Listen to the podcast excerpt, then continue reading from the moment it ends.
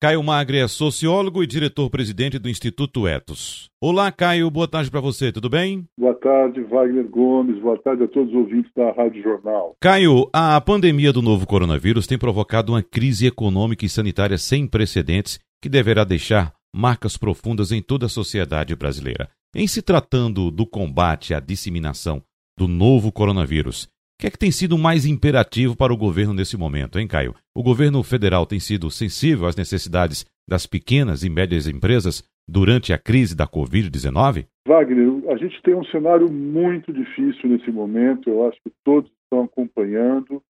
É, o governo tem pouco, tem feito muito pouco, né?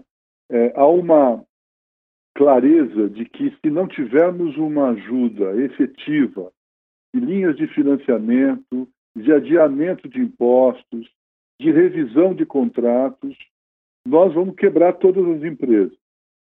E não é uma oposição entre quebrar as empresas ou enfrentar a pandemia. Nós temos que proteger e defender as pequenas e médias empresas. As ajudas, os recursos, os financiamentos precisam chegar rapidamente na ponta, na ponta e, ao mesmo tempo, manter todas as diretivas, as orientações, as determinações do Ministério da Saúde e, portanto, da Organização Mundial de Saúde, especialmente quanto ao distanciamento, ao isolamento social. Então, é, se, se há uma dificuldade hoje, nesse momento, de todos que estão no mercado, de continuar fazendo negócios, esse período precisa ser suportado com recursos públicos vultuosos para que a gente consiga sair da crise alavancados no mínimo, com um impulso para poder retomar a linha de crescimento econômico que era necessário. Nós chegamos na crise, da, na pandemia, já com uma curva descendente do ponto de vista do crescimento econômico. Vamos aprofundar durante esse período. Se não tiver recursos vultuosos, importantes, significativos, dos recursos públicos, nós não teremos uma saída possível dessa crise. Dentro desse contexto, Caio, de enfrentamento à pandemia aqui no Brasil, acaba de ser criado o Covid Radar. Qual é o objetivo da iniciativa e de que forma essa iniciativa pode contribuir para minimizar o impacto do problema em território nacional?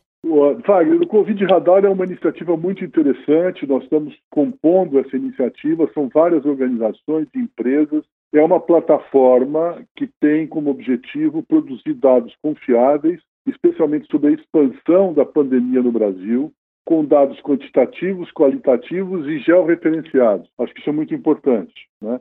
Se a gente não tiver a, a capacidade de, com inteligência, entender o que está acontecendo, nós não conseguimos nos antecipar. É um lugar também de produção de relação entre quem está precisando de apoio e quem está disposto a oferecer apoio, apoio de recursos, apoio de logística, apoio de apoio financeiro, inclusive, na medida do possível, e também um lugar de produção de conhecimento, porque nós temos que produzir novos conhecimentos nesse momento para o enfrentamento da pandemia. Ela é uma crise gravíssima, uma crise da humanidade global, mas ela também gera oportunidades para a gente entender melhor como é que nós temos que organizar a nossa vida a partir de agora para poder ter uma convivência mais confortável, mais sustentável e com uma qualidade de vida melhor ao sair desse processo. Caio Magri, muito obrigado, um abraço para você e até semana que vem. Grande abraço, obrigado.